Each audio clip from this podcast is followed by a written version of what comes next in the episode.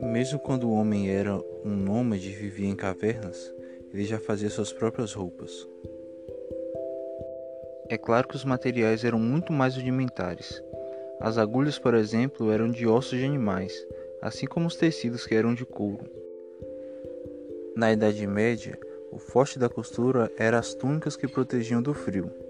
Naquela época iniciou-se a movimentar mais dinheiro, por conta das joias que eram utilizadas nos detalhes e adornos.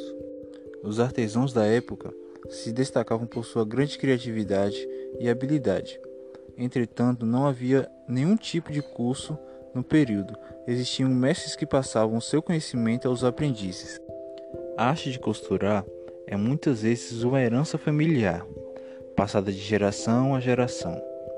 Quem sabe pregar o botão, manusear a agulha e os fios, normalmente aprendeu com alguma tia, mãe ou avó.